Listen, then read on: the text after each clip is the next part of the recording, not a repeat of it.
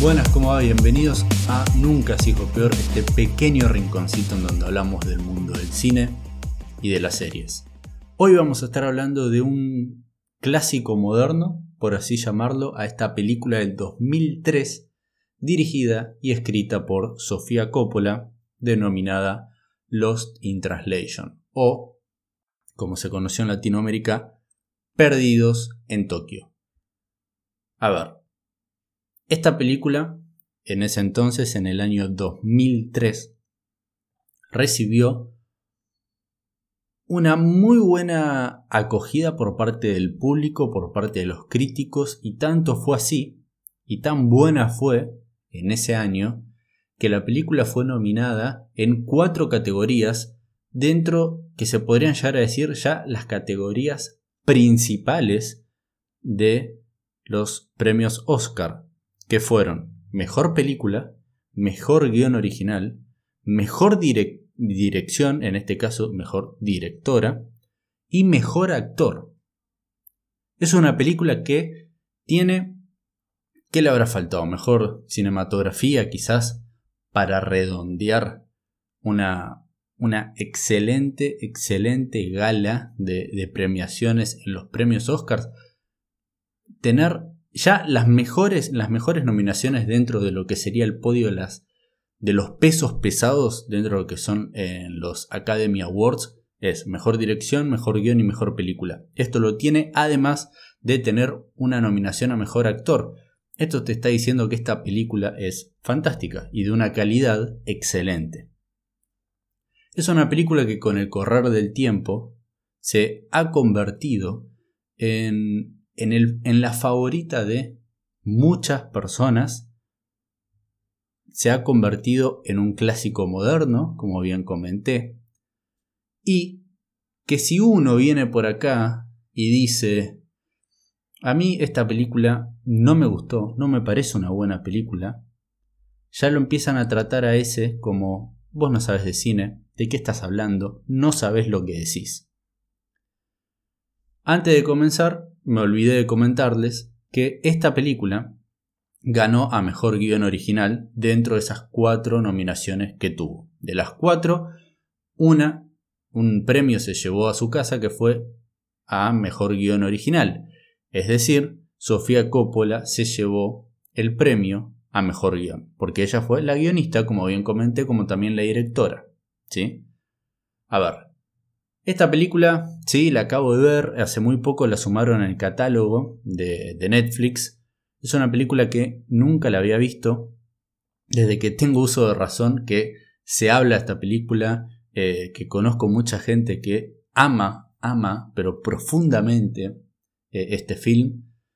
Y, y, también debo decir que la vi con, con esas expectativas, ¿no? De estar a punto de ver, no sé si una obra maestra, pero una fascinante película con, yo qué sé, con la idea, con el sueño de que se convierta en una nueva película favorita mía, que esté dentro de mi top 10, por ejemplo.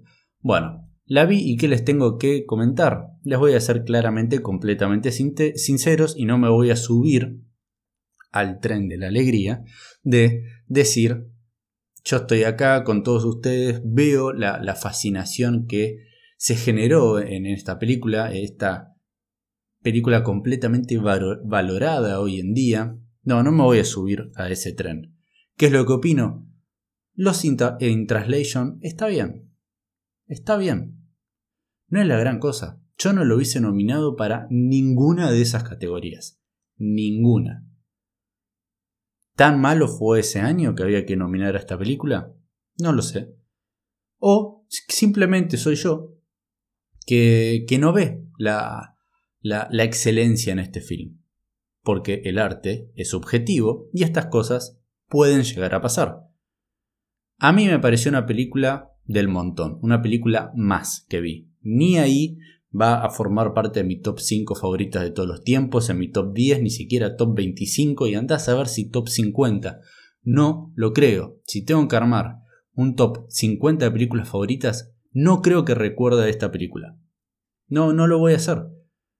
Em, es una película que me hace recordar en ciertos aspectos a Her. a Her de Joaquín Phoenix, donde también está Scarlett Johansson, pero no pone su piel, no pone su cuerpo, que simplemente pone su voz. Her es una de mis películas favoritas de todos los tiempos y para mí una de las mejores películas de la última década, sin dudas. Es una película que me fascina. Es, es increíble, podría verla una vez por día, tranquilamente. Es excelente esa película y siento en el relato, en la forma de ver a los personajes principales, en algunas cosas veo ciertas semejanzas, pero dentro de lo que es el mundo artístico y lo que es el arte, siento que Her hace un mucho mejor trabajo. Esa película visualmente es excelente, donde para mí tiene mejor, a ver, un mejor nivel de actuación. Joaquín Phoenix está excelente. Y en cuanto a lo que es eh, el argumento como está contado, me parece que es mucho mejor. Pero sí veo ciertos paralelismos en las historias y en la forma de ver y de contar a los personajes y las cosas que están viviendo. ¿sí? Ahora, Lost in Translation. Es una película, como bien dije, para mí mediocre, bien. Mm, a ver, no estoy diciendo que es una basura, no estoy diciendo que no, no deberías de verla nunca en tu vida, para nada. Es más, es un muy buen entretenimiento. Si no tenés nada que hacer y quieres ver una película que es considerada un clásico moderno, una película súper valorada y que si querés adentrarte más en lo que es el mundo del cine y, ver estas películas de que todo el mundo habla y vos no la conoces, mírala. Es muy probable que te entretenga y es probable que te guste. Pero no creo y no, las, y no esperes si estés con esa expectativa de ver una obra de arte, una obra maestra. Porque no creo que lo sea. No lo creo. Y esto lo digo a partir de mi percepción de esta película. A ver, esta película la creo que dura una hora 40, una hora 44 minutos. La primera hora hay lo que hace que sea soportable, por así decirlo, eh, son las escenas cómicas de Bill Murray. Bill Murray en esta película está muy bien, no está para mí a un nivel de ser nominado mejor actor en, en los Oscars. Para mí está muy bien y hace un muy buen papel, tiene una muy buena performance dentro de lo que su personaje, dentro de cómo está escrito su personaje. No es un personaje que además en una película muestre eh, un rango de emociones variadas, sino que es un personaje bastante monótono. Tiene algunas escenas cómicas y Bill Murray cómo no va a ser bueno en escenas cómicas. Y hay escenas bastante dramáticas y depresivas de su personaje donde está bien, no es la gran cosa. El personaje de él y el personaje de Scarlett Johansson me gustaron, pero sentí que, eh, a ver, la, la trama me aburría. Si bien se, deja ver la película, sentía que por momentos no sabía, no sabía realmente para dónde quería tirar la trama. Hasta que estos dos personajes, Scarlett Johansson y Bill Murray, empiezan a tener más relación entre sí y sus vidas empiezan a chocar más y más. Y es ahí que serán los últimos 40 minutos de esta película donde ahí siento que la película avanza mucho más rápido, es mucho más entretenida y, es recién en ese momento donde siento que ahí la película dice, bueno, viste todo esto, entendés a los personajes, de dónde vienen, quiénes son, por qué están acá en esta ciudad de Tokio. Ahora vamos a, comentarles, a mostrarles eh, esta relación entre ellos y cómo va, cómo va a afectar esta relación y este encuentro, eh, eh, al azar aleatorio, que no estaba para nada predestinado, no, no sé, organizado, cómo este, este encuentro va a marcar un momento en sus vidas. ¿sí? Ahí es donde siento que esto sí, bueno, esto está bien escrito, está bien presentado, está bien ejecutado, pero son los últimos 40 minutos donde la primera hora no me dijo nada la película. Siento que se podía haber aprovechado muchísimo más lo que se quería contar. Y para mí una gran decepción de, esta película es justamente Tokio. La película, como la conocemos acá en Argentina, se llama Perdidos en Tokio. Tokio no es, no es lo que podría haber sido. Es decir, Tokio es Tokio, obviamente, no la, eh, está situada en un ambiente realista esta película, pero siento que Tokio debería de haber sido importante dentro de la película. ¿Por qué digo esto? Porque estás forzando a la trama y construiste una trama dentro de, un espacio, de un ambiente que no, que no llena en sí el argumento. Tranquilamente, eh, esta película podría haber transcurrido y todos los sucesos que pasan exactamente de la manera en que ocurren, exactamente de la misma manera, se podría haber comenzado de la misma manera, partir desde punto A y llegar a punto B, sin siquiera contar con la necesidad de estar en Tokio. Entonces, ¿para qué me estás contando y me estás mostrando esta, esta película y la estás situando en un país donde ellos en sí no están acostumbrados, donde ellos no, no, lo conocían y están por primera vez ahí, si no va a ser relevante para el personaje en sí, para la historia en sí. Tranquilamente esta película podría haber transcurrido en cualquier pueblo, en cualquier ciudad, en cualquier país, y podría haber tenido exactamente el mismo impacto y el mismo mensaje.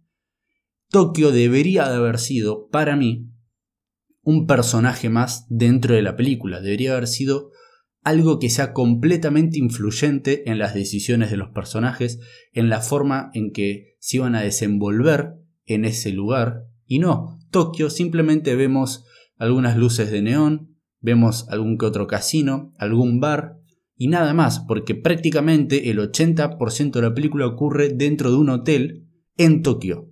Entonces, esta película tranquilamente podría haber sido Perdidos en Los Ángeles, y se hubiesen ahorrado plata eh, de ir a grabar a Tokio, si es que grabaron en Tokio. Creo que ahí eh, se desaprovechó mucho el tema de la ciudad. Y es una lástima, porque se podría haber experimentado mucho más y se podría haber explotado más y tener un impacto aún más dentro de los personajes y del argumento.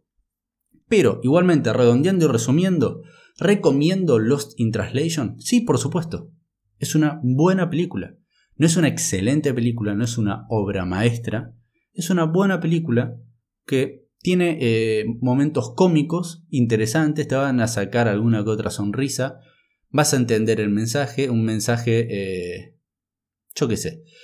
Está buena, la película está bien, no es la gran cosa, no esperes una obra maestra, entretiene, además no dura mucho, dura una hora cuarenta, y si tenés ganas de verla y nunca la viste, yo qué sé, es una película como que todos te dicen, como que no viste Los in Translation? ¿Cómo puede ser? Bueno, no la vi. Y anda a mirarla y después decirle lo que opinas de esta película en particular. Así que bueno, muchísimas gracias por haber estado del otro lado escuchando y viendo este episodio en particular. Saben que pueden encontrar estas mismas críticas un poquito más resumidas en mi página de Instagram, nunca sigo peor.